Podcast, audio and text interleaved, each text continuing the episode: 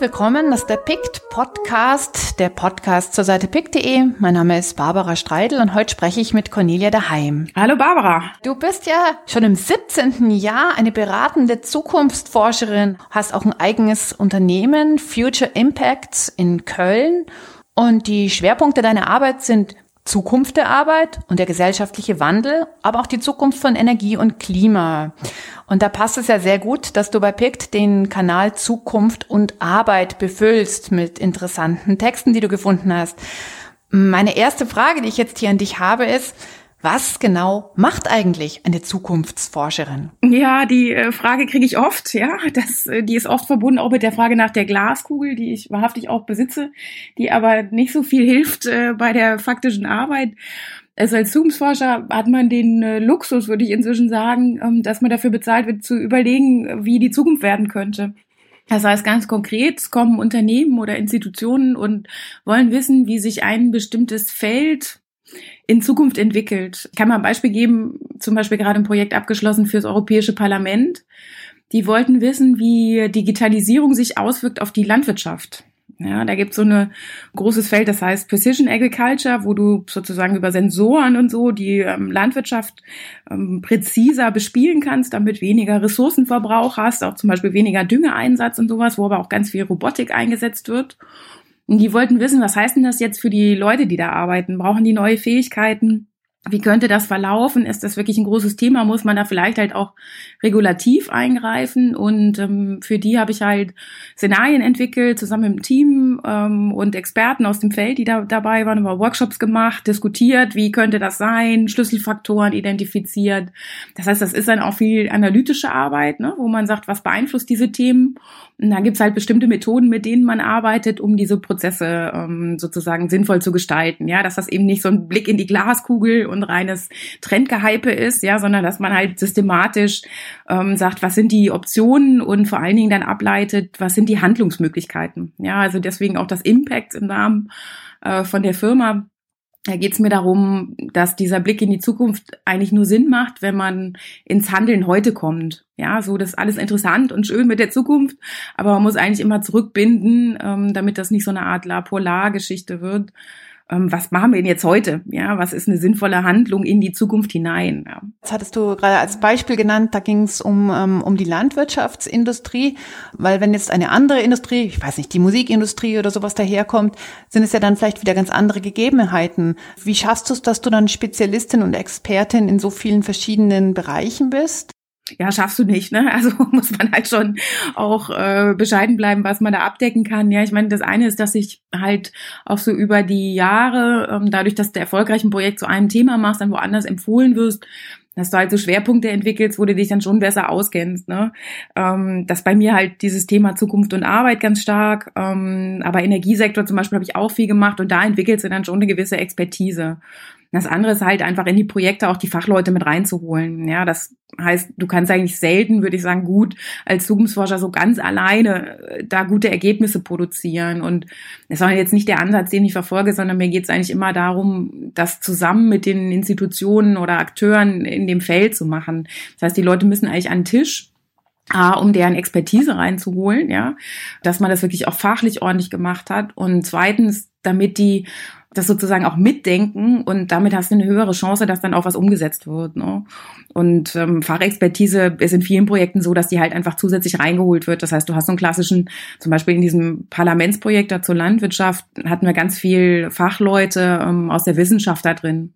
Ja, aber auch so von Verbänden und so die dann halt diese Fachseite abdecken konnten. Aber die haben eben üblicherweise, können die jetzt nicht gut Szenarien entwickeln. Ja, das haben die nicht gelernt. Die ähm, auch nicht die methodische Kompetenz. Und dann greift das so Hand in Hand, dass du halt die Fachleute hast und andererseits die Zukunftsexperten. Aber schon gut eigentlich, muss man sagen, in den meisten Projekten, wenn man selber auch ein gewisses Niveau an Kenntnis da hat. Und darüber ergeben sich dann so ein bisschen auch diese Schwerpunkte in der Arbeit, wie ich die jetzt auch habe. Wie viel Persönlichkeit von dir selbst steckt dann da drin, wenn du zum Beispiel ein, ein Unternehmen berätst? Ja, es, glaube ich so, dass man klar sagen muss, man kann gar nicht ohne Meinung. Also ich kann es jedenfalls nicht, ja. Es gibt sicherlich schon so eine wissenschaftlich orientierte Zukunftsforschung, die sagt, das ist neutral und objektiv und so weiter. Ich finde auch wichtig, dass man sehr transparent bleibt und auch gerade verschiedene Positionen versucht, in so einem Prozess nach vorne zu bringen. Aber wenn man nicht einkauft, man merkt eigentlich auch relativ schnell, ich stehe schon auch für bestimmte Haltungen und Themen. Das ist zum Beispiel eine Orientierung Richtung Nachhaltigkeit, also ein deutlich reduzierter Ressourcenverbrauch, äh, höhere CO2-Steuer fände ich klug und sowas. Und zum anderen diese Frage rund um soziale Spaltung treibt mich auch sehr um.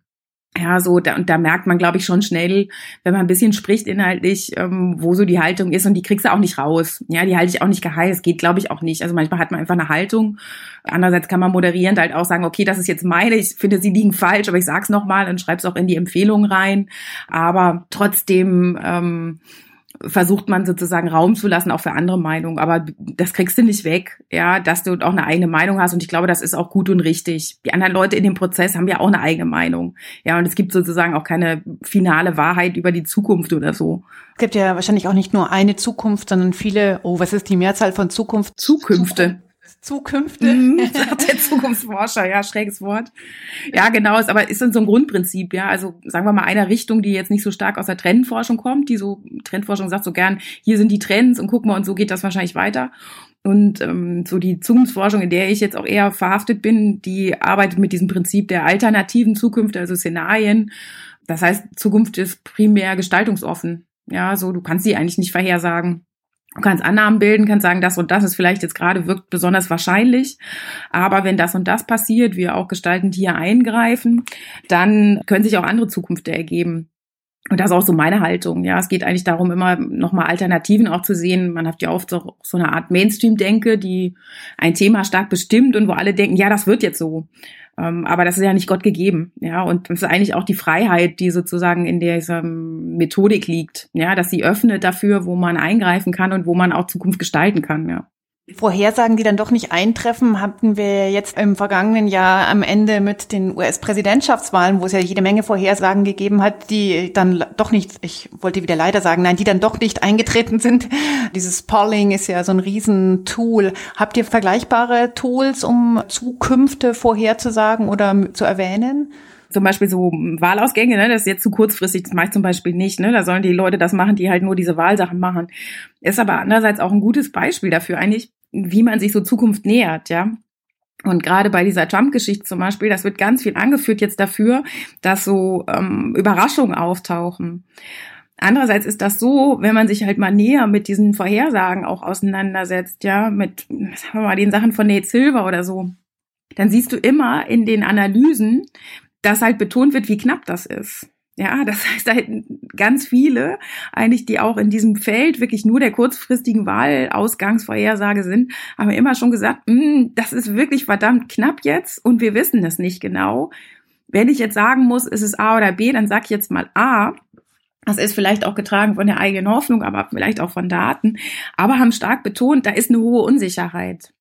Aber in der öffentlichen Wahrnehmung und auch in dem, was man vielleicht äh, selber so gedacht hat und auch gehofft hat, war halt dann dominant, okay, Ausgang ist wahrscheinlich A.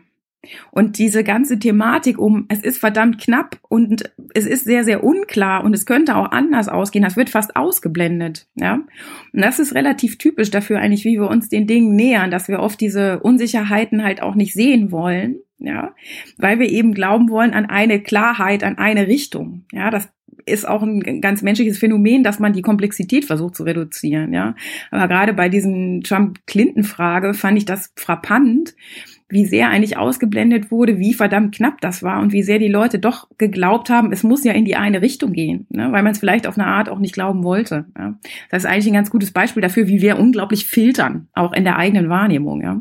Kommen wir mal zu einem Pick, den du in der, in der letzten Zeit gemacht hast, und zwar über den Weltrisikobericht in, in Davos 2017. Genau, das kommt jetzt, genau. ja, und die veröffentlichen immer davor. Genau, diesen Weltrisikobericht und das, das, das Treffen eben vom Weltwirtschaftsforum. Du hast das heiße Themen für das Jahr 2017, das Trump-Jahr, äh, Sozial, soziale Ungleichheit, politische Unzufriedenheit, Digitalisierung und Klimawandel genannt. Ich hatte als erstes das Gefühl, na, das sind die Evergreens, die wir quasi irgendwie immer haben.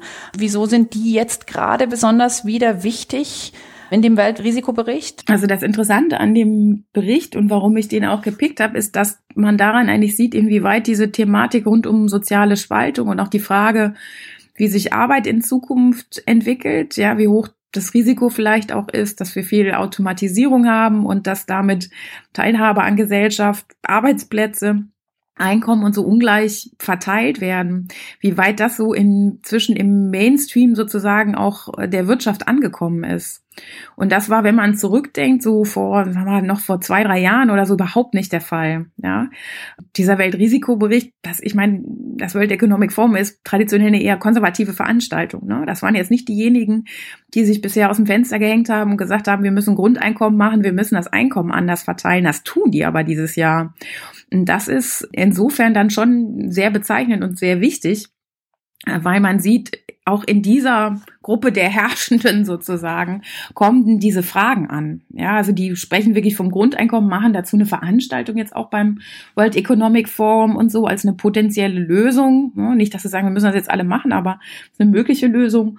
Und das war, ich sag mal, rechne mal fünf Jahre zurück, war undenkbar. Ja, also ich hm. weiß, bin mit dem Thema schon lange unterwegs und da ist man früher also nahezu rausgeschmissen worden aus den Boardrooms und Co wenn man damit kam, ja, das war ein linksalternatives Thema, das war überhaupt nicht denkbar diskutabel, ähm, so in, sagen wir mal, in Mainstream-Business, ja, so auf dieser Führungsebene.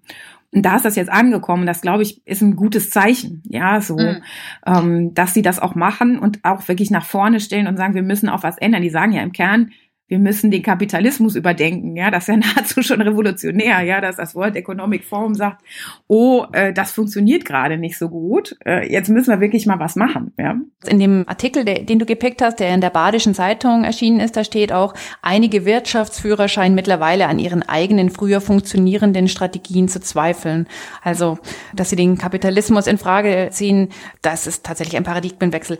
Nochmal ein, ein, eine Nachfrage zum bedingungslosen Grundeinkommen. Da findet man ja bei PICT auch einiges und da findet man überall einiges. Gerade ähm, Menschen wie du sind, finden das bestimmt ganz interessant, wie du auch gesagt hast. Ist das dann jetzt eine Idee, die tatsächlich auf solch Foren wirklich ernst genommen, nicht nur genommen wird, sondern ernst in Betracht gezogen wird, dass das eine Richtung sein könnte, in die wir gehen, weil im Zuge der Grundeinkommendiskussion werden ja immer wieder Fachleute zitiert, die das durchrechnen können und feststellen, es ist möglich und dann gibt es wieder andere, die sagen, nee, es ist überhaupt nicht möglich und so weiter. Gibt es ja die unterschiedlichsten Modelle und wenn das jetzt da in Davos besprochen wird, wertet das das nochmal auf oder liegt es daran, weil es in der Schweiz ist, dass die da nochmal anders drüber reden können? Schweiz deshalb, weil doch da auch ein Referendum war? Ich glaube, das ist schon jetzt hochsymbolisch, dass das da geschieht. Ja, und ist wirklich ein Zeichen dafür, dass das ganz anders betrachtet wurde, als das noch vor Jahren der Fall war.